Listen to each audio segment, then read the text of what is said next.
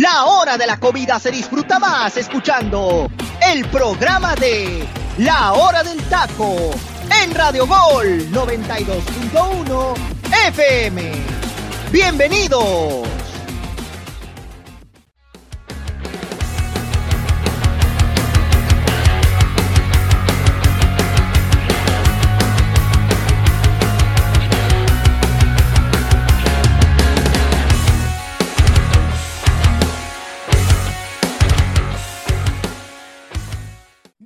Días para la gente del Pacífico y muy buenas tardes para la gente del interior de la República. Esto es su programa favorito de la cadena de Radio Gol, la campeona. Baje la aplicación, mi gente, La Hora del Taco. Muchísimas gracias que nos acompaña a través de nuestra plataforma digital y también a la gente que muy amablemente nos escucha a través de nuestra cuenta de Spotify. Gracias por seguirnos ahí y a la gente que muy amablemente nos sigue en nuestras redes sociales como La Hora del Taco Oficial en las diversas redes sociales en las cuales estamos, Instagram, Facebook, Twitter Muchísimas gracias de veras por hacer del la hora del taco uno de los programas de su mayor preferencia a través aquí de Radio Gol La Campeona.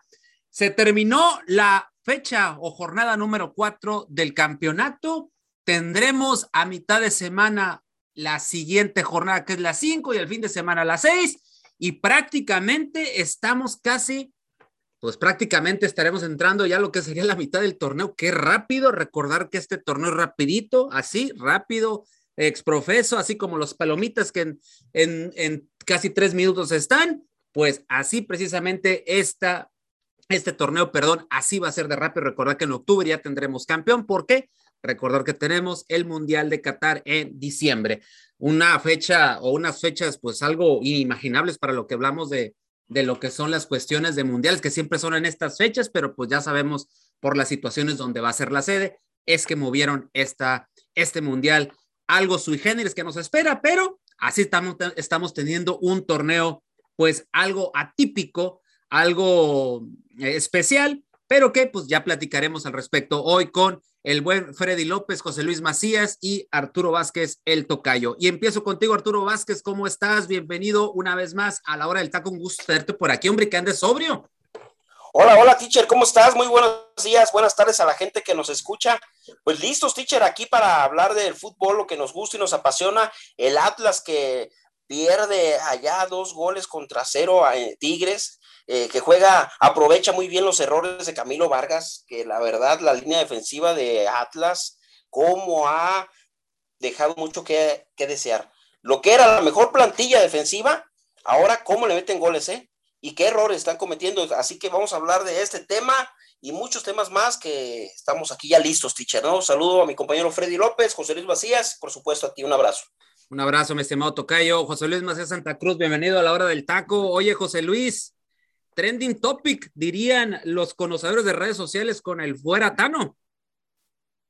Espectacular, ¿no? Que tan pronto ya se esté manejando el fuera Tano debido al proceso de que en vez de que le haya beneficiado, ¿no? Estos partidos amistosos a mitad de semana que ha tenido contra pues equipos de gran envergadura, ¿no? Como fueron el Chelsea, el Manchester City y actualmente, ¿no? Que perdió contra el equipo de la frontera de Tijuana, los Cholos. Creo que Freddy debe venir con una bandera, pero de alza, Tiquier, oh, como viene con la carrilla segurísima, ¿eh? No, yo nomás, te, yo nomás te digo algo. Yo sé que se quedó dormido ahí en el, en el monumento ahí principal de Tijuana le rayaron ahí la espalda donde dice Cholos para campeón. Y ahí viene, ya se lo mandó tatuar, así nomás te lo digo. No, no, no, y, no hay que tomar en cuenta, ¿no? Que la verdad, eh, yo no le quito, porque muchos decían, no, es que fue culpa de la, no, no. Total mérito del equipo de Tijuana. Correcto. Exhibió en todas las líneas. Planteamiento muy inteligente, José Luis.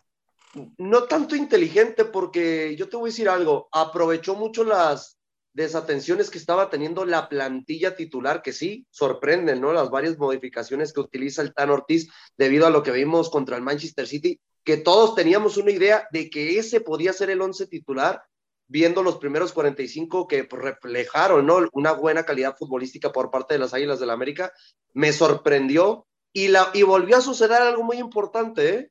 Un futbolista que se luce contra las Águilas del la América, siempre tarde o temprano llega a la institución. Estamos hablando de Montesinos. Ya van dos partidos consecutivos que se avienta partidazos específicamente contra el América no descarten, no descarten que tarde o temprano puede llegar a la institución. Y te acuerdas, José Luis, aquel partido del México-Chile, después de haber terminado ese programa, ¿te acuerdas que yo te dije, ese me gusta para América? Y mira dónde anda ahorita en la Liga MX. Hay que conocer, ¿no? La calidad de Montesinos desde su instancia en Once Caldas, la verdad, había demostrado tener muy buen fútbol en, el, en la liga que anteriormente pues estaba teniendo, ¿no? Esa calidad futbolística. Tarde o temprano, pues ya nos damos cuenta que es uno de los extranjeros que tiene mayor calidad en nuestra liga. Correcto. Mi estimado Freddy, empiezo contigo el día de hoy, no sin antes mandarte un saludo y una felicitación. Ganaron tu cholos y mira, le ganaron al equipo, pues el más mediático y, y el más ganador del fútbol mexicano. Y empiezo contigo, Freddy. Este, eh, muy a pesar de que aquí en la hora del taco dijiste que perdían cholos y luego en otro programa dijiste que ganaba cholos. Yo, no entiendo. retratado. no entiendo eso, pero en fin. eso yo no sabía. No, a ver, entonces ya está aprendiendo de José Ramón, nomás está quedando por quedar bien. Nomás está quedando bien. Exactamente. Yo no sé, pero tú y yo, José Luis, siempre nos hemos, cuando hablamos de América, siempre nos quedamos con el mismo marcador, ya sea que estamos en ADN o en terreno fútbol o aquí, nos hemos sostenido los marcadores, nomás que, acá, ah, nomás que acá el buen Freddy no. Freddy. A ver, a ver, a mí sí me interesa saber dónde dijo que sí ganaba Cholos. Acá los cuentes del balón dijo, ¿eh? Yo no quiero ser chismoso, pero acá los cuentes del balón Con esos amigos, ¿para qué quiero enemigos, Freddy? Oye, Freddy, empiezo contigo y ya vamos a arrancar con lo que es el grueso del programa. Feli, eh, tú, Freddy, perdón. Cholos, ¿conservará esta misma inercia de victorias en las siguientes jornadas? Porque ya lo sabemos, al América todo el mundo le quiere ganar, todo el mundo disputa la, famosa Copa Cuapa, ¿no? O sea, todo el mundo le juega a tope al equipo más mediático del fútbol mexicano, pero Cholos podrá seguir sosteniendo esa misma inercia ganadora que obtuvo en este fin de semana contra las Águilas del América. Bienvenido, Freddy, a la hora del taco. ¿Qué tal, teacher? Muy buenas tardes a todos, compañeros. Buenos días, teacher. Primero que nada. Buenos días, Freddy. Pues, pues mira, este, contestando primero que nada la primera, al primer cuestionamiento, ¿no? Yo en el programa pasado, efectivamente, manejé el, el famoso win-win, no lo voy a negar, ¿no? voy a hacerlo, voy a ser honesto en esa parte, pero incluso ahí mismo José Luis reconoce esa cuestión, ¿no? Porque dije, gano no ser en América, pero escuchen nada más el mensaje. José Luis dice claramente en el programa, sí, lo dice con jeribilla para que pierda el América, y funcionó. Ahí nomás lo dejo. A final de cuentas. No, no, y deja tú, teacher, todavía me acuerdo, dije, es que tú nunca vas a perder, porque si ganó Cholo, muy feliz. Exactamente. si, el América llega a ganarle, va a venir con la, con la no, bueno, ya, y ahora sí que respondiendo a la segunda pregunta con respecto a si Cholos va a mantener esta inercia, pues vamos a ver, ¿no? Porque realmente el planteamiento que le hace Ricardo Baliño a Fernando Ortiz es bastante, bastante bueno, ¿no? Nulifica completamente al medio campo de América. Tijuana, en cierta manera, sabe aprovechar esas falencias que, que América tiene en defensa, ¿no? Un Montesinos que realmente pues estuvo encendido, tuvo por ahí una oportunidad también bastante clara frente al marco antes de terminar el primer tiempo cuando el partido ya iba 1 a 0 en, favor de Cholos, ¿no? En contra de América. Y bueno, en ese aspecto creo que Tijuana eh, lo, hace, lo hace bien, logra mantener estabilidad. Contra Tigres planteó un partido similar, sin embargo, en los cambios es donde termina equivocándose y termina cayendo la anotación de Tigres, ¿no? ¿Y a qué voy con esto? Que si Baliño mantiene esta estructura que mostró contra Tigres en el primer tiempo y contra América en este partido, me parece que sí puede continuar con esta inercia. Creo que poco a poco está encontrando a su once porque realmente en el partido eh, principalmente contra Bravos vimos un equipo completamente desdibujado, contra Pumas vimos un primer tiempo muy bueno de Cholos, en el segundo se cayó. Entonces, ahora sí que ha sido de altibajos, pero me parece que Baliño poco a poco le está encontrando ese acomodo a sus piezas y ojalá que, que bueno, por el tema de, Tijuana, pues pueda mantener esta inercia. Vamos a ver cómo se plantea el partido mañana frente al Atlas, que pues ya mañana arranca, teacher, la siguiente jornada, como bien ya lo puntualizabas. Entonces, pues bueno, se vienen, se vienen situaciones ahí bastante importantes para Cholos y de América, pues híjole, ¿eh? Luz y sombra en, muchos aspectos, porque en el partido amistoso que tuvieron contra el Manchester City, me parece que mostraron cosas interesantes y contra Cholos se vio un equipo totalmente distinto, ¿no? Entonces, también ahí el Tan Ortiz tiene que empezar a, ver, ¿no? ¿Qué es lo que está sucediendo con su equipo? Porque me parece que esta gira internacional que eh, tanto se estuvo hablando, ¿no? A lo largo de, los últimos días, pues empieza a pesar en el cuadro de Cuapa. Correcto. Arturo, eh, pierde América por el ritmo de los partidos que ha tenido, digo, ya lo mencionó Alfred, este famoso Turali Águila, o por no tener un once definido ya el Tan Ortiz? Yo creo que, y lo he comentado, teacher, que es por no tener un once titular, para no tener una base sólida en este equipo, porque tanto estar removiendo y estar experimentando, si bien esos partidos amistosos es para que muestres a tus jugadores, porque saben que estos equipos los ven en todo el mundo y es una oportunidad también para mostrarse los jugadores creo que también es un pretexto, teacher, es un pretexto que utilizaran eso, que es un cansancio o que realmente... No, no, a ver, a ver, Tocayo, ¿cómo que un pretexto? ¿Cómo que un pretexto, Tocayo?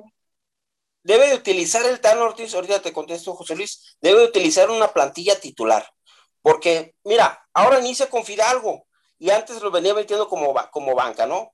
Entonces, este jugador que había sido lo último, lo mejor que le había visto yo al equipo del América, pues todo eso también los mueve a ellos y, lo de Jonathan Dos Santos, discúlpeme, pero la verdad este jugador no es para estar como titular. Eh, hay, hay, las líneas del América hasta la portería, Memo Ochoa, con muchas dudas. Entonces este equipo del América, yo creo que si el Ten Ortiz no se pone a trabajar con un equipo base, unos titulares, va a haber esa incertidumbre en ellos mismos.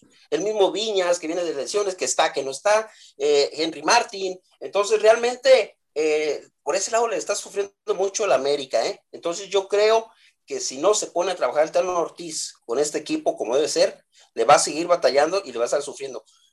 Esa es mi opinión. En lo que decía José Luis, no sé qué quería comentar mi compañero. Adelante, José Luis. No, es que dice, yo creo, oye, entonces al futbolista no le pesa exigirse en cuestión de días. Es que, a ver, las rotaciones se tienen que manejar porque son partidos amistosos. No vas a arriesgarte a perder a lo largo de la temporada y sabiendo que es una temporada tan corta, de mantener a los futbolistas titulares contra el City, contra el equipo de la, eh, del Chelsea, ya sea contra el Real Madrid, ¿no? Y lo que se le viene también, porque todos dicen, uy, es que ya pasando del partido del Real Madrid, se acabó el Tour Águila. No, papá, todavía se, tiene, se te viene el, LAFC, que, que, es otro partido que tienes que tener como contemplado, que tienes que ir a jugarlo a los Estados Unidos para seguir generando ingresos. Ahí es cuando yo no estoy tan de acuerdo con eso de que es que no tiene un cuadro titular. Ya lo tiene, ha quedado muy claro que el Tan Ortiz ya tiene su cuadro titular. El problema es que tiene que empezar a rotar por la cuestión de exigencia de partidos que tiene en muy pocos días. Estás hablando que va a tener cuatro partidos consecutivos en, un lapso de diez días. Estamos hablando desde que jugó contra el Chelsea hasta cuando va a terminar con el Real Madrid. Solamente habrán pasado diez días donde disputó cuatro partidos con tres potencias que claramente fuera de ser partidos amistosos te van a exigir debido a que esos son sus partidos de pretemporada pretemporada donde tienen que ya empezar a manejar las armas para lo que se viene al inicio de la temporada, ya en, las primeras semanas de agosto de sus respectivas ligas, hablando de la Liga Premier de Inglaterra y de la Liga Española. Por lo mismo, yo creo que la América fuera de que sí, pierde inocentemente contra el equipo de los Cholos, que vuelvo a decirlo, no le quito mérito al, buen trabajo que hizo el equipo de la frontera, no creo que haya sido el único que no nos damos cuenta de que Álvaro Fidalgo juega un poquito pegado más a la banda, pero traía la ideología de que quería jugar como recuperador. Veo a Richard Sánchez un poquito más adelantado como medio punta, pero se le olvida que estaba de medio pista de recuperación. Más que nada de no tener un once ideal es el posicionamiento en el terreno de juego. Los mueve tanto en estos partidos entre amistosos y de liga que ya los jugadores no saben cómo planificar su fútbol debido al planteamiento que tiene el Tan Ortiz en cada de sus respectivos juegos. José Luis, eh, ahí, es donde se tiene que poner a trabajar el Tan Ortiz. Entonces, sí, pero el once ideal ya está. El problema es que ha sido más problema de los futbolistas que me mueve para acá. Oye, entonces, a ver, fregada madres, dime dónde quieres que juegue. A ver, si no mantienes a un futbolista con la misma ideología en una posición y lo anda rotando un partido aquí, otro partido acá, al futbolista nunca lo vas a tener al 100% futbolísticamente porque no te va a hacer las cuestiones tal vez a la defensiva que sí te puede generar a la defensiva. Por lo mismo, no puedes realmente estar haciendo esos tipos de movimientos dentro del terreno de juego. El Tan Ortiz ya se tiene que afianzar con dónde va a tener a cada uno en su respectiva posición porque es que ya nos hemos dado cuenta, los futbolistas ya siempre son los mismos que estamos viendo en los últimos partidos de la América como titular. El problema es de que, a ver, a Jonathan Dos Santos lo vemos más de pivote, lo vemos como cinco, lo vemos un poquito más adelantado, a Richard lo vemos como media punta, lo vemos como mediocampista ofensivo, a Álvaro Pidalgo también. El problema es el medio campo. El medio campo no está afianzado y mientras no tenga esa conexión de recuperación, generación, y, y, conectividad, hablando con sus compañeros dentro del terreno de juego, el América no te va hacer nada funcional, hablando en cuestión de asistencias, goles, recuperación, no te va a generar 100% a lo que te puede planificar en un partido. José Luis, Muchas ah, dudas, también la defensiva, ¿eh? En América yo lo vi este Jorge Sánchez también. Híjole, ¿cómo llega Jorge a jugar? Sánchez, lo peor del partido, ¿eh? A mi punto lo, no, lo peor. A, destiempo, mal, marcando mal, le ganaron las espaldas. O sea, yo veo muchas dudas también en el sistema defensivo. No, y, hay jugadores de Cholos que a mí me llamaron muchísimo la atención, ¿no? Como esto lo del argentino de Torna lo que el futbolista que estaba al lado del Gallito Vázquez, este futbolista argentino que viene libre de procedente del Colón de Santa Fe de Argentina, la verdad que dio un partidazo. Opacó, opacó totalmente a Jonathan Dos Santos y a Álvaro Pidalgo, casi, pero donde se tenía que mover, dándole la libertad al Gallito Vázquez de poder apoyarse con sus compañeros en la delantera, con Montesinos, Alexis. Dense cuenta, ¿desde cuándo no mirábamos al Gallito con esas libertades? Las libertades que te daban el equipo de León cuando Chapito decía, yo me quedo, tú ataca. Ahora me toca, tú, te quedas y yo ataco. Vi lo mismo por parte de estos dos futbolistas en el partido contra el América. A mí me gustó mucho lo de Víctor Guzmán. Víctor Guzmán dio también un muy buen partido en defensa con Cholos. La verdad, muy, muy buen, muy bien. Era una muralla tal cual cuando, cuando sobre todo cuando le llegaban por la banda y los centros, él cortó, cortó mucha jugada este, de América, que de por sí América generó solamente dos en 90 minutos. O sea, también no, eh, o sea, también eh, eh, es, es, algo también de, de, llamar la atención. América fue inoperante. Y una, una, cosa sobre la mesa, ¿eh? Y creo que todos vamos a estar de acuerdo. El mejor partido de Jonathan Orozco con la camisa de los cholos. Pues no le llegó nadie. Pues por eso. correcto. correcto, ni siquiera le llegaron. No le llegó nada el Spider. ¿Eh? no, Pero, pero vean el manejo que tenía con la defensa en cuestiones de, de, conectividad, ¿no? De que es muy inteligente cuando dice, a ver, que, que ves que Jonathan salía y volvíamos a ver un poquito de esa esencia, ¿no? Que nos había dejado en su momento con Rayados de Monterrey, con Santos, pero la verdad, fuera de que no hizo casi nada, yo creo que en cuestión de liderazgo fue lo mejorcito que le he visto en Cholos. Ahora, José Luis, te quiero hacer esta pregunta ya para hacer el bloque de América. Eh, hace un torneo, estos números que tiene el Tan Ortiz los tenía Santiago Solari. Hace un torneo, decían todos, fuera Solari. Hoy dicen todos, fuera Tan. Fue, tendencia, y te lo vuelvo a repetir, fue tendencia este, este, este hashtag en redes sociales. Se posicionó el número 3 en todo el fin de semana. Así nada más todo el dato. Ah, es que el aficionado americanista está loco, tío. Eh, y ahí es, ahí es donde quiero llegar. Eh, te vuelvo a hacer esta pregunta y te la hice creo que la semana pasada también a ti. ¿Válido otra vez pedir la cabeza del Tan Ortiz o hay que darle paciencia otra vez? No, hay que tener un proceso. ¿Cuál es el problema?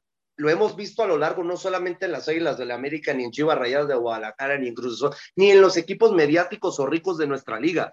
El problema es que mientras no se mantenga un proceso, no podremos ver la cuestión de resultados que te puede planificar un entrenador con tal respectiva plantilla. Porque obviamente sí se le tiene que exigir por la llevada de Néstor Araujo, Cabecita Rodríguez y la plantilla que ya había conformado la temporada pasada Santiago Solari, porque hay que acordarlo, ¿no? A Cendejas, a Jonathan Dos Santos, no los trae el Tan Ortiz, los trae Solari. Solari. Así de que yo creo que poco a poco, teacher, eh, es muy inteligente en cuestión la directiva, para mí, de haber mantenido al Tano, porque había demostrado tener esas cualidades, ¿no? De ser un entrenador que ya conocía las entrañas de la institución, que sabía cómo planificar, ¿no? Sabiendo que fuera de que estaba metido en la institución por otras partes más en cuestiones inferiores o directivas, poco a poco se fue relacionando con los futbolistas de la plantilla y yo creo que por lo mismo, ¿no? Vemos que el América sí te genera muchas oportunidades, pero yo creo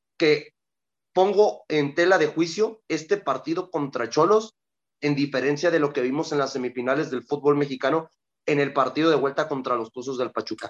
Volví a ver esa América inoperante, volví a ver esa América que no recuperaba, lo que no buscaba ni siquiera generar fútbol, que mínimo ves a un equipo como Querétaro que trata de hacer algo. Querétaro mínimo buscaba la, tener la iniciativa, ¿no? Un ejemplo, eh, hablando del último partido contra Rayados de Monterrey, trataba de hacer algo. Este América no jugó a nada, jugó a perder, a no, literal, a quedar cero por cero. Y obviamente con la velocidad y capacidad que tienen diferentes futbolistas del equipo de Cholos, obviamente supieron aprovechar esas desatenciones que dejó el club. Y esas desatenciones yo se las marco principalmente al Tan Ortiz. Y vimos que en conferencia de prensa él dice, sí, yo soy el principal culpable. No, papá, los futbolistas también responden dentro del terreno de juego. Tú no tienes que ponerte la, la, la, capa por los demás. Eh, no te tienes que poner el escudo. Ahí era cuando un entrenador con carácter de haber dicho, para mí Jorge Sánchez jugó de la fregada. Para mí, lo que hizo Araujo es cuestión de no realmente volver a suceder en un partido de esta trascendencia en nuestra liga. Era retratarlos, aunque los futbolistas se te vengan encima. Era, era una falta de atención que no está teniendo el entrenador de las Águilas de la América, que tarde o temprano, teacher, ¿quiénes son los que salen perdiendo? Los mismos entrenadores que les terminan cortando los procesos, porque a los futbolistas tenemos acostumbrados de que sí, corren,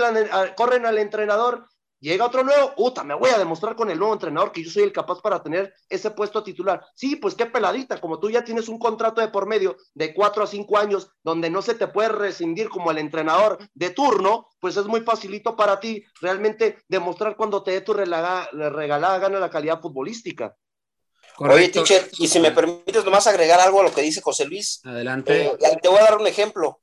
El claro ejemplo es Diego Coca, que en la peor temporada que le fue a Atlas, que lo querían ya sacar, aguantaron el proyecto, le dieron continuidad y esa continuidad le dio fruto y ya los hizo bicampeones. Ese es un claro ejemplo de trabajar en un proyecto. Yo creo que no de nada le va a servir a la América si le cortan la cabeza ahorita al Tan Ortiz por todos esos argumentos que son ciertos, los que dijo mi compañero José Luis. ¿eh? Yo creo que de nada sirve porque los jugadores ahí van a estar, deben darle el apoyo, deben darle la continuidad y ponerse a trabajar con esos jugadores. Oye, teacher, y otra cosa muy importante, con todo respeto a la afición de americanista que pone hashtag fuera Tano y eso, que se deje de fregadera. Con todo respeto. No, es que ya es, es una tontería cómo el golpe mediático de las redes sociales realmente puede manejar. El Lo van a seguir haciendo, José Luis. No, deja tú, pero el puesto, el puesto de una persona que se está partiendo la madre semana a semana otra cosa es que los futbolistas no le responden de la manera que él quiere, pero él está trabajando cada día en el equipo más exigente del fútbol mexicano, donde obviamente la crítica, la prensa siempre va a estar al cuello con un filero. ¿Por qué con el filero? Porque van a estar esperando el momento que se equivoque, esperando la situación donde tenga que tomar la decisión de él mismo, dejar la institución, que obviamente ningún entrenador lo hace. Es muy raro, quien ya tendrían que ser cuestiones eh, muy complicadas con la directiva, ¿no? Para que tuviera que él eh, renunciar hablando del Tan Ortiz. Pero ya, la verdad, lo principalmente que tiene que hacer el técnico de Argentina es mandar al carajo a las redes sociales, los medios de comunicación y ponerse a trabajar. Lo que me da, lo que me da risa, y ya con esto quiero cerrar este bloque, que ya nos extendimos bastantito, es lo siguiente,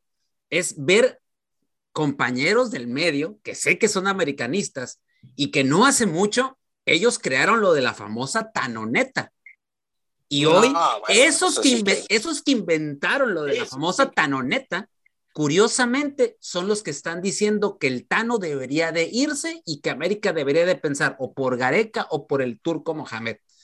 Qué falta de memoria y qué falta de, visión de fútbol. Ahí nomás y, y lo peor del caso es que los dos equipos grandes, hablando de Chivas Rayadas de Guadalajara, está pasando por la lo misma mismo. situación. Exactamente. Sí, correcto, ¿Eh? correcto. Sí, bueno, vamos a pasar a otro partido y es que Cruz Azul y Puebla empataron a dos goles en la cancha del Estadio Azteca. Mi estimado Freddy, durante el fin de semana y antes de irnos, obviamente ya a descansar aquí en la hora del taco la semana pasada, estuvimos hablando de lo de Santi Jiménez, que pues obviamente el Feyenoord ahí quería pues llevárselo, ¿no? Y casi, casi prácticamente Santi Jiménez ya casi está nada de ser ya jugador del equipo holandés la máquina en estos momentos va a extrañar, si se llega a dar esto, va a extrañar a Santiago Jiménez en su once de, la máquina de la Cruz Azul?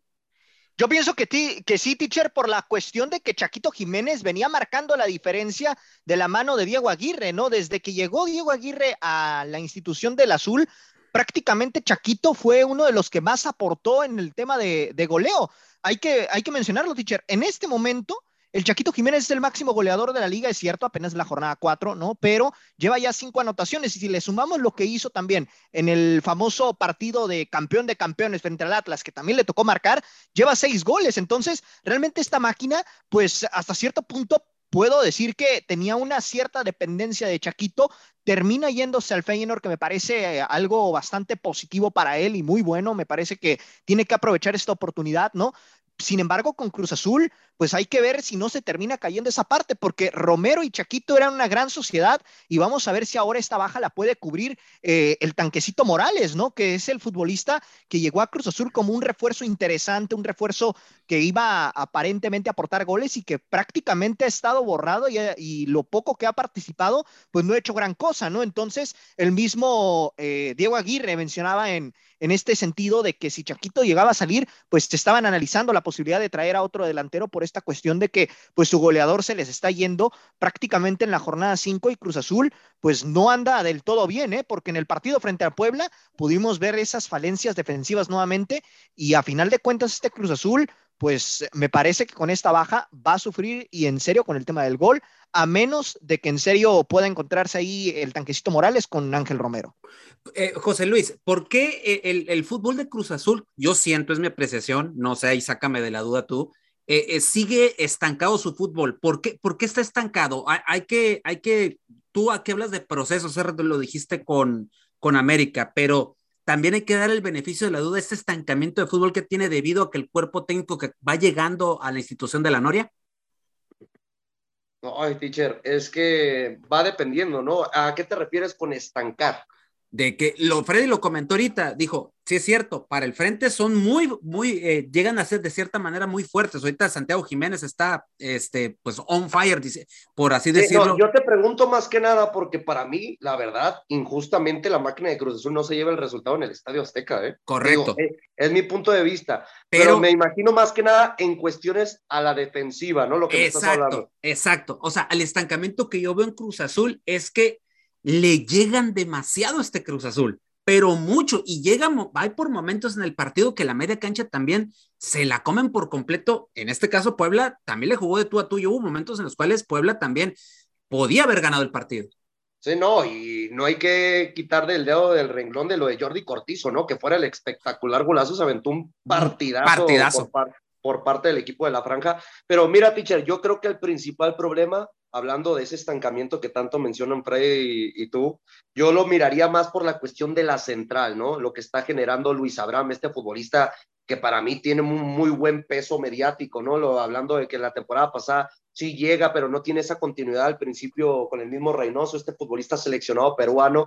Creo que poco a poco hay un problema para Luis Abraham. Luis Abraham nunca ha sido un central con protagonismo, un central que realmente tenga el liderazgo de mantener esa línea de cuatro, ahí es cuando yo veo que no tiene esa buena conectividad con Julio César Domínguez. El Cata, con todo respeto al Cata y su trayectoria, el Cata no está para ser titular del equipo de la máquina. Tiene que ser un recambio, un futbolista que sabemos que juega muy bien en las laterales. Creo que hasta lo haría mucho mejor que el mismo Alejandro Mayorga ahí es cuando tiene mucho que trabajar Aguirre. Yo creo que en vez de estar buscando esa función, ¿no? De traer un delantero para suplir a Chaquito, tienes a Iván Morales, tienes a este Carneiro, este futbolista uruguayo, ¿no? Que llegó esta presente semana pasada con el equipo de la máquina y que firmó, ¿no? proveniente del equipo de Liverpool de Uruguay.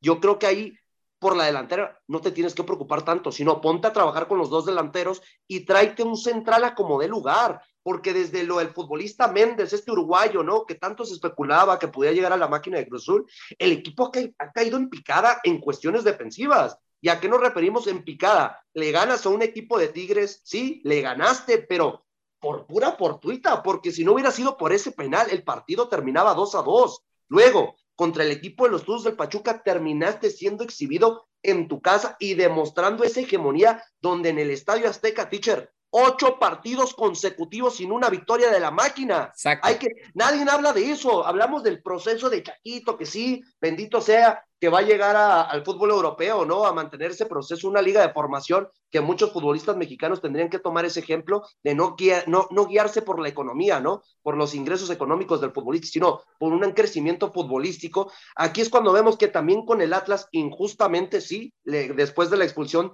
de Rotondi, que sí, qué fácil, ¿no? Para la Federación del Arbitraje decir, ah, no, no era roja, pues bueno, puede jugar el siguiente partido. Pero en ese partido le perjudicó a la máquina después de un buen partido que estaba generando tener un futbolista menos durante los próximos 45 minutos y volviste a perder. Empatas contra el equipo del Puebla que injustamente, como ya lo mencioné, no le puede ganar pero son por cuestiones de fallas defensivas, ¿no? Porque lo hemos visto también a lo largo del partido. A mí me gustó mucho, no sé si usted, Charlie Rodríguez vuelve a demostrar la calidad de futbolista. La verdad, hoy en día yo creo que debería ser ya tomado como titular en la selección mexicana por encima de Héctor Herrera, por encima de Andrés Guardado. Lo de Charlie es monstruoso y poco a poco también mirábamos, ¿no? Esa, esa calidad que está demostrando Santiago Jiménez, Uriel Antura que tiene esos chispazos, ¿no? Que por algo lo mantiene todavía como un suplente en selección mexicana, pero mientras no se hagan ese tipo de modificaciones en la central, eh, hablando puntualmente, ¿no? De lo que está pasando con el Cata Domínguez y Luis Abraham, yo creo que es la zona más importante que ocupa reforzar la máquina de Cruz Azul. Y tomando ya para cerrar mi tema, eh, eh, teacher, cuando dicen que el gol de Cortizo es el tercer error consecutivo de Sebastián Jurado, que se dejen de tonterías. Es una joya un de futbolista. Es un, pero es un golazazazo. la verdad, para mí es el gol de la jornada, ¿eh? Sí, nada de culpa tiene Sebastián Jurado con esa jugada de, Jordi Cortizo. Es el gol, para mí, te repito, es el gol de la jornada. Y José Luis, nada más para puntualizar, recordar que el mellizo Funes Mori, el hermano de. ya dijo que sí. Ya dijo que sí está a nada también ya de llegar a la máquina y reforzar esa zona que tú ahorita acabas de analizar muy, pero muy, muy bien. Aquí hay un problema, ¿eh? El problema es que, yo sí lo digo, Mellizo no cobra tan barato. ¿Por qué creen que se fue a Qatar y dejó el proceso con Villarreal? Volvemos a lo mismo. Va a regresar como el cabecita, pero a cobrar una millonada, ¿eh? No va a venir al fútbol mexicano de gratis. Correcto.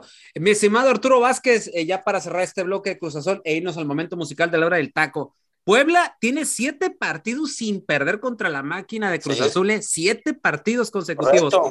Este, a mí lo que me, otra vez, arranca torneo, ya estamos fecha cinco, Puebla en los primeros lugares, buen arranque, buen equipo, todos jugando muy bien a lo que quiere el Arcamón, etcétera, pero ya sabemos cuál es la situación de Puebla. Empiezan las últimas jornadas y el equipo se cae. ¿Ya, ¿Ya aprendió el Arcamón? Va a poder sostener el ritmo de participación de Puebla hasta las últimas instancias o hasta donde llegue el equipo poblano? Por algo lo renovaron, teacher, porque creen en este jugador la directiva y porque ha hecho cosas importantes con un equipo justo para mí, este equipo de Puebla. Y bien lo mencionas tú, siete partidos que no le gana Cruz Azul a Puebla. Este Puebla ha iniciado muy bien y luego se nos cae. Después de la mitad del torneo se nos ha caído y termina entrando en los, este, dentro de los ocho, ¿no? A la ronda de repechaje. Yo creo que por eso lo renovó la directiva, teacher. Y ahí está Arcamón, lo ha demostrado y sin duda alguna yo creo que debe de aprender ya, ahora sí, y dar ese paso decisivo, ¿eh? Ahora sí, dar un golpe sobre la mesa, decir, ya aprendí de mis errores anteriores, pero sabemos que los técnicos también se mueren con la suya. Y luego a veces la necedad o la terquedad de poner algunos jugadores y sus ideas que traen en sus cabezas hacen jugar a los equipos diferentes y es ahí cuando pecan en esos errores, ¿no? Ojalá que el Arcamón logre realmente ya eh, eh, dar ese paso decisivo para que sea un broche de oro en su carrera y suba también eh, su nivel. Correcto. Bueno, mi gente, vámonos al momento musical de la hora del taco. Es un momento de agarrar un respiro y iniciar la semana con muy buena música aquí en su programa favorito, La Hora del Taco. Vámonos, mi Freddy. Esto es la música en La Hora del Taco. Este es el momento musical de La Hora del Taco. Tonight I'm gonna have myself a real good time. I feel alive. And the world, I'm turning inside out. Yeah. I'm floating around in ecstasy. So don't stop me now. Don't stop me. Cause I'm having a good time.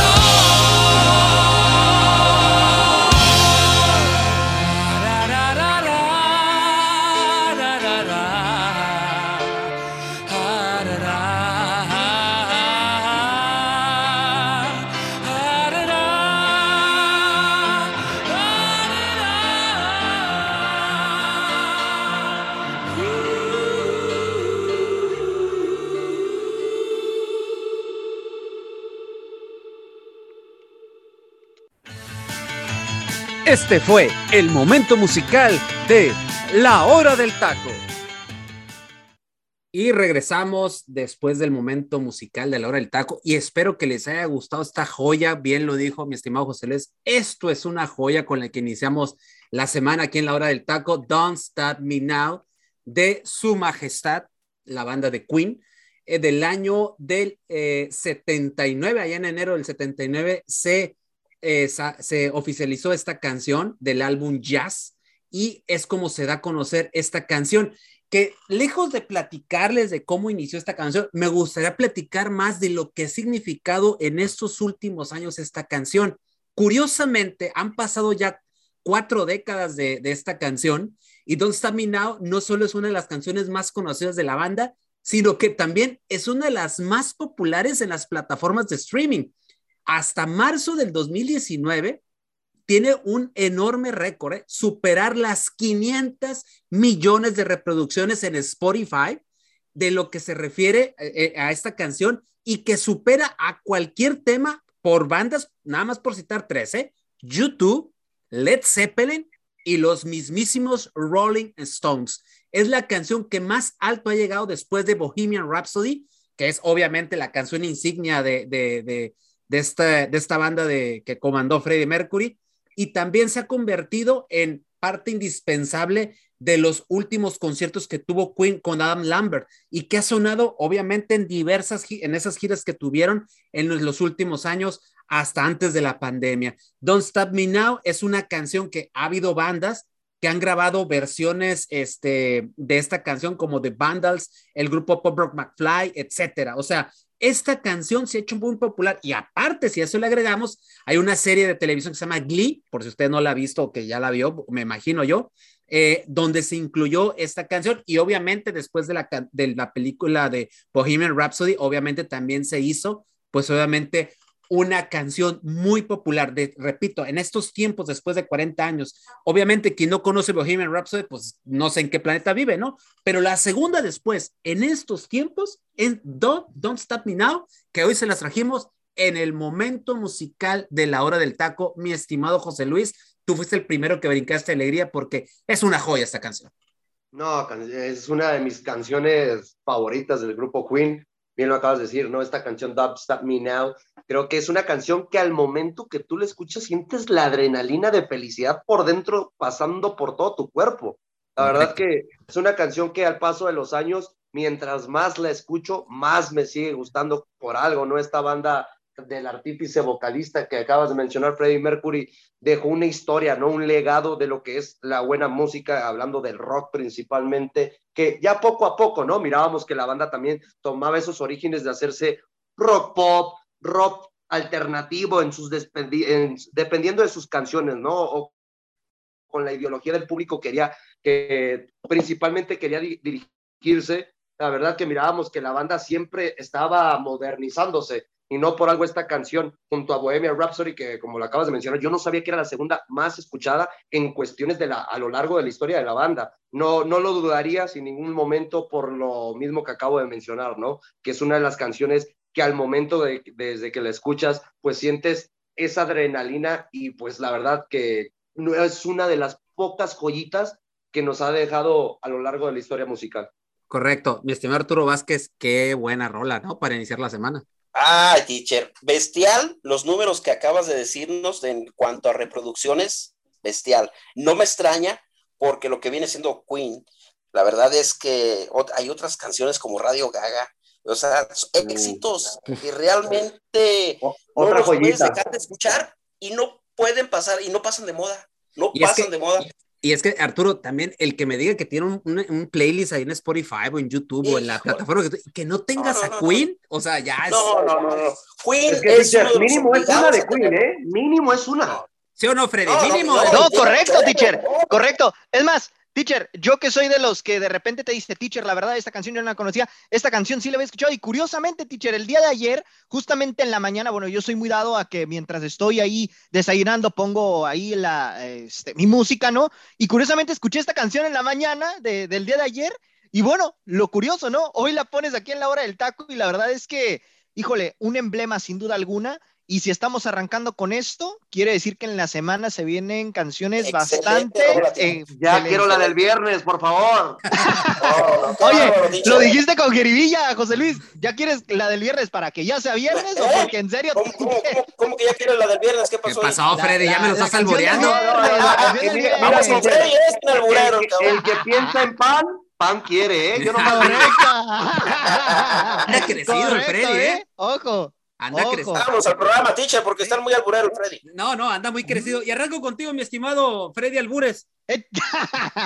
Échale, teacher. Oye. Aparte que me interrumpió, yo estaba hablando y me interrumpió. Sí, sí. Oye, eh, para que no perder la costumbre, me voy a tocar yo. Correcto, correcto. Oye, Freddy. Dime, dime. 0-0 Pumas eh, contra Tuzos y la verdad esperábamos un buen partido. No estoy diciendo que fue malo, estuvo movidito el partido, pero ¿por qué no llegaron los goles, Freddy? ¿Por qué se quedó 0-0? Bueno, yo, yo lo que te puedo decir, teacher, de este partido, bien lo dices, ¿no? Un 0-0 que llama la atención porque pintaba para hacer un partido de goles. Realmente, eh, pues Pachuca, a final de cuentas, no logra concretar las, las oportunidades que tuvo frente al marco universitario, pero también Pumas tuvo una que otra oportunidad por ahí. El Toto Salvio me gustó lo, lo que hizo, ¿no? A mí personalmente me, me agradó, ¿no? Te va a enojar eh, José Ramón, ¿eh? Ya sé, ya sé, ¿no? Pero realmente, ah, ese petardo que, este, le mandamos un saludo. Pero en términos generales, eh, fue un partido, fue un partido eh, relativamente interesante, ¿no? Muchos por el marcador se dirán, ¿no? Fue un partido muy aburrido, la verdad es que no, estuvo, estuvo relativamente apretado, por decirlo de alguna forma. Y bueno, a final de cuentas, un empate que creo yo es más perjudicial para el equipo de Pachuca. ¿Y por qué digo esto? Porque Pachuca ya lleva dos partidos consecutivos en casa que termina empatando. ¿Y a qué voy, no? Le empataste un Mazatlán, que Mazatlán realmente venía ofreciendo muy poco en el torneo, y ahora empatas con Pumas, que sí, poco a poco va levantando, pero estabas en casa y eras uno de los obligados a sacar el resultado. O más bien eras el obligado a sacar el resultado.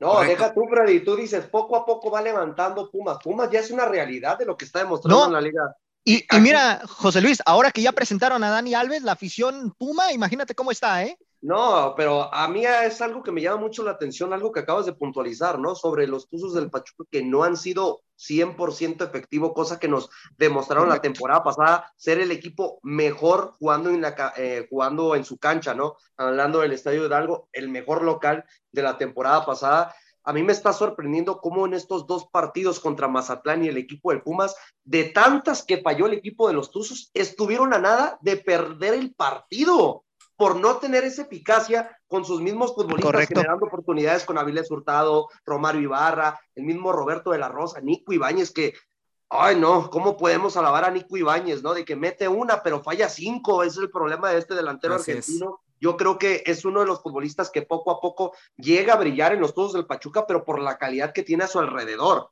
La verdad que es lo que creo que debería ser preocupante para Almada en cuestión de la falta de efectividad que perdió de la temporada pasada. Oye, Tocayo, y ahorita que te pregunté por, te, te aventé un dato con Puebla, te viento otro. Aquí, Tuzos del Pachuca lleva 20 partidos sin perder en su estadio, ¿eh? Sí, la verdad es que, híjole, no fue un buen partido, ya lo comentaron mis compañeros. Al final casi Pumas le saca el juego, ¿eh? ¿Sabes qué? Fallaron mucho en el último toque. Fue un partido el segundo tiempo de ida y vuelta, ¿eh? Con espacios, abierto. Eh, hubo un gol que por ahí le anularon a, Ibáñez por estar en fuera de lugar, bien anulado, hay que decirlo. Eh, pero sí, el equipo de Pachuca tuvo mejores oportunidades, pero les faltó ser contundentes. Se equivocaban en la última jugada ya dentro del área para dar el pase a su compañero y a gol. Fallaban. Eso fue lo que les, les faltó ser precisos en el ataque. Y, fue un 0-0 entretenido, entretenido. Yo esperaba un poquito más del Pachuca, pero va bien, ¿eh? Este Pachuca es un candidato fuerte para pelear el, campeonato. Ahí va a estar metido.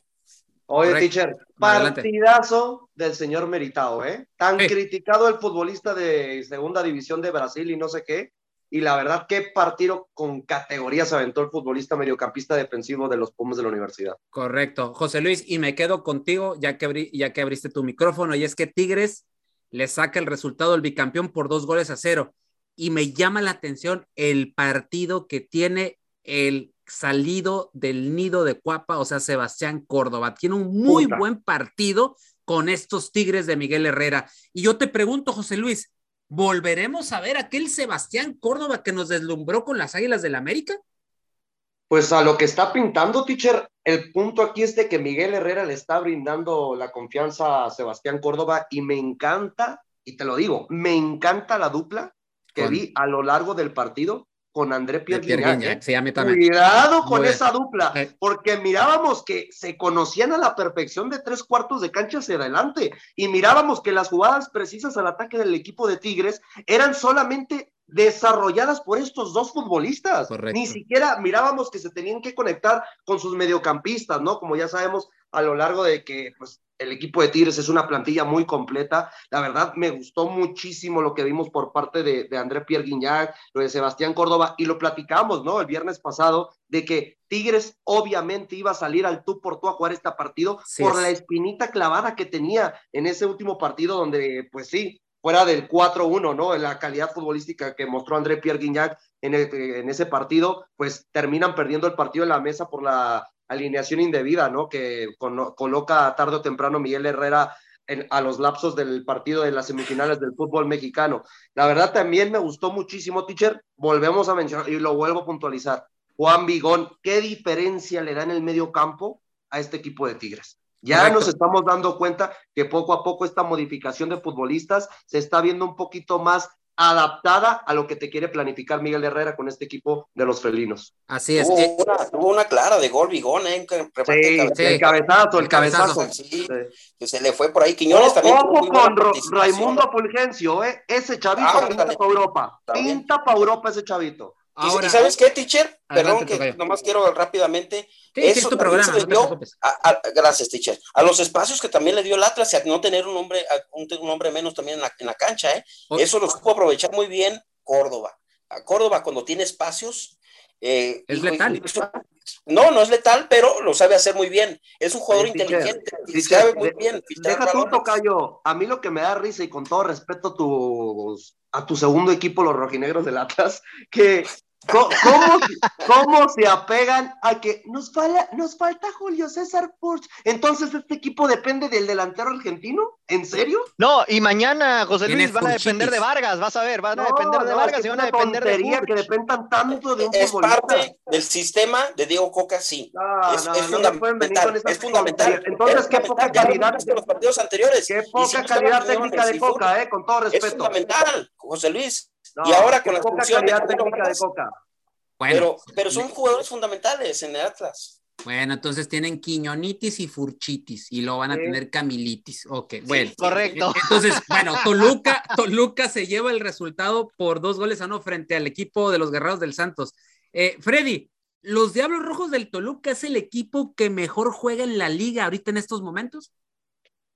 No el que mejor juega, teacher, pero sí el que está concretando sus oportunidades. Te lo digo, okay. perdón, Freddy. Viste los primeros 40 no, sí, no, sí, sí, sí. No, sí, sí, no, o sea, sí, es que el, ver, ¿cómo que no? Corto, ¿eh? Entonces, ¿cómo dices o sea, que no? En este partido era cortísimo. No, claro, pero también considera el rival que estaban enfrentando, José Luis, porque Santos, la verdad, estamos hablando de calidad futbolística, no el rival no está ah, tomando. Ah, bueno, bueno, bueno. Ya en ese término sí, pero me, refiero por lo que le habíamos visto al principio, ¿no? Yo creo que es muy temprano para inflar este Toluca, sí lo hizo muy bien, los primeros 45 minutos jugó muy bien, la verdad, pero realmente hay que esperar, hay que darle tiempo, hay que darle continuidad. Realmente este Toluca pues tiene futbolistas muy puntuales que pueden hacer cosas diferentes y lo, lo han venido demostrando a lo largo de, esta, de este arranque de temporada. Realmente sí juega bien el Toluca, pero hay que ver qué termina haciendo Nacho Ambriz con esta plantilla ya para los próximos partidos, ¿no? Los siguientes rivales que se le vienen en puerta, porque realmente este Toluca, si le vemos ahí un,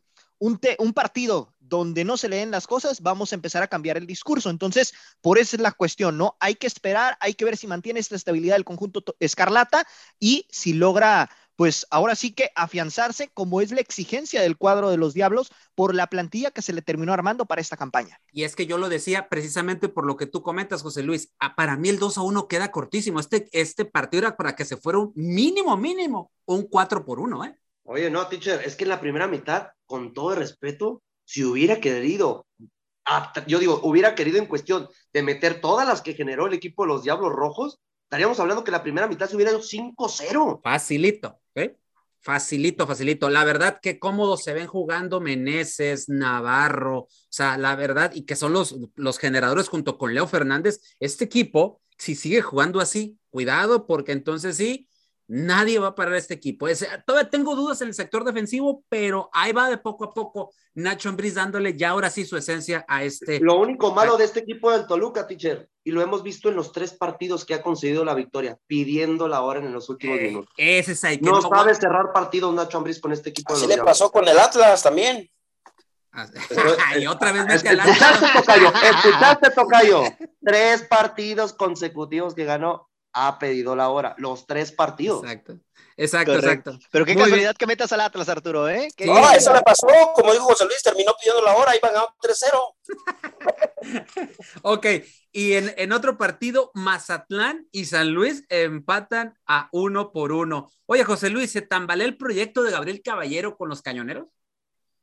Pues, teacher, el problema es que a un equipo como, eh, hablando como la institución de Mazatlán, no se le puede exigir tanto debido a que pues no tiene futbolistas de gran calidad. Obviamente, si tomamos la ecuación, ¿no? De lo que está haciendo el Arcamón con el equipo del Puebla, que podemos tomar como esa igualdad, ¿no? De baja calidad de plantilla, pues creo que el Arcamón tiene algo que Caballero tal vez no ha como proyectado hacia sus futbolistas. Y me sorprende, ¿no? Porque en el cierre de la temporada eh, pasada de la del clausura 2022 estuvimos platicando, ¿no? Sobre qué bien manejaba el vestidor el técnico argentino mexicano que pues por algo, ¿no? Se le había dado la oportunidad de ser el nuevo entrenador de y tomar el timonel, ¿no? De este barco llamado Mazatlán.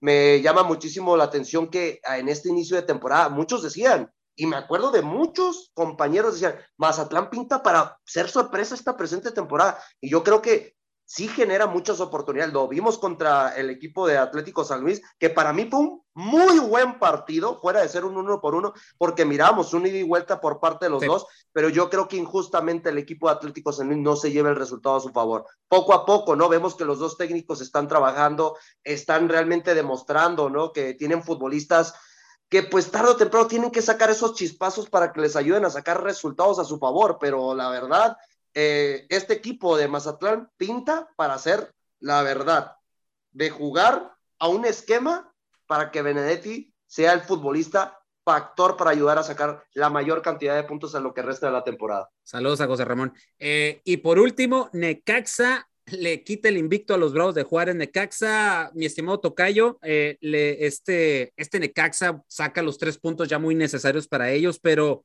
le alcanzará Necaxa con este resultado, mejor dicho, eh, empezará ya ahora sí a generar lo que generó el torneo pasado, que era un, Necaxa que se plantaba muy bien en cancha y que jugaba, pues ahora sí que bien a lo que quería el Jimmy Lozano.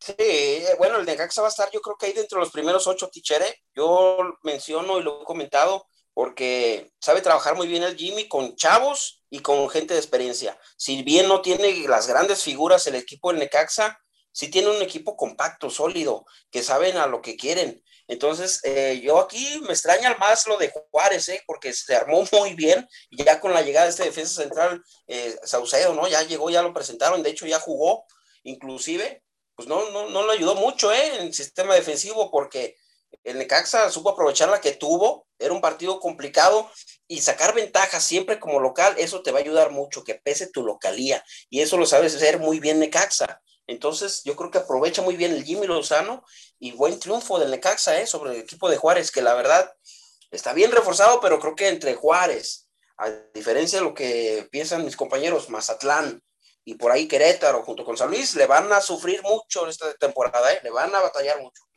Eh, Freddy, hasta ahorita Bravos es la decepción del torneo. Mira que lo que le han invertido, dominaron todo el segundo tiempo, eh, pero llegaron, pero no metieron, no concluyeron nada. A diferencia del otro torneo, tenían una nómina pues bastante pobre, por así decirlo, y hoy tienen una nómina que pues puede competir para estar ahí, este, rascándoles, si quieres el lugar 8 a la mejor reclasificación, pero es hasta ahorita es la decepción del torneo. Sí, más que nada por el, ahora sí que la expectativa que creó ante los ojos de la afición, ¿no? Con estos refuerzos que llegaron para reforzar al equipo de, Bravos, ¿no? El tema de Talavera, el tema de Darwin Machís, el tema también ahora con la incorporación de, de Salcedo. Realmente este Bravos, pues pintaba para cosas interesantes, pero de momento no ha demostrado su fútbol de la mano de, de Cristante. Y bueno, esto realmente pues empieza a preocupar y empieza a sonar las alarmas porque si bien es cierto, Bravos no tiene un equipo para ser campeón, sí tenía un equipo medianamente para estar, como bien dice Teacher, en el lugar 8 o 9 de, de la tabla general sin embargo, de momento se está viendo muy lejos de esa posibilidad porque realmente el fútbol que le despliega es bastante pobre. ¿eh? Y luego todavía se han complicado bastante las cosas porque en el duelo contra Necaxa, ya por el tema de la desesperación también, pues terminan expulsando a Yoshimara Costa y con esto prácticamente se acaba eh, totalmente las posibilidades de que Bravos pueda conseguir algo en este partido. Correcto. Eh, y pues ya para finalizar, nada más comentarles, mi gente, que en esta semana, o sea, ya el martes, tendremos, empieza la jornada número 5 y ahí les van los partidos de una vez para que usted vaya agendando y vaya preparándose ahí sus, sus espacios para ver el fútbol. Monterrey, Puebla, pinta para un buen partido de fútbol. Atlas, Tijuana, a ver, a ver si es cierto, Freddy. Este, León, Toluca, este también puede ser un buen partido. Ya se le ganó a Teacher el torneo pasado. Ok. Querétaro, Guadalajara, Juárez, Tigres, Atlético de San Luis contra la máquina de la Cruz Azul, Necaxa, Pachuca, Pumas, Mazatlán y queda un partido pendiente que es el de América contra Santos, si no me equivoco, que ese se va a jugar después. ¿Por qué? Porque el América también el martes juega contra el equipo, diría el buen Ricardo Antonio Lavolpe, el Real de Madrid. Bueno, mi gente, esto fue todo a nombre del buen Freddy López, José Luis Macías Santa Cruz, Arturo Vázquez el Tocayo, soy de Finos Cisneros en la conducción. Esto fue La Hora del Taco. Nos escuchamos en la próxima. Con permiso. Gracias por haber sintonizado una emisión más de La Hora del Taco. Recuerda que de lunes a viernes nos puedes escuchar en punto de las 2 de la tarde hora centro, 12 del Pacífico, con la mejor información, tema, debate, polémica, análisis y mucho más a través de Radio Gol 92.1 FM.